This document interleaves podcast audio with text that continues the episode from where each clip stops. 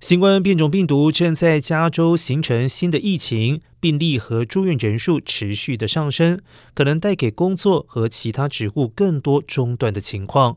目前，加州居民现在仍然可以申请新冠有薪病假。加州立法人士还有州长纽森已经将其延长至年底。根据加州的法律，雇佣二十六名以上员工的加州公司必须为今年因为新冠相关原因而无法工作的员工提供最多八十小时的额外带薪病假。不过，较小规模的公司则是例外。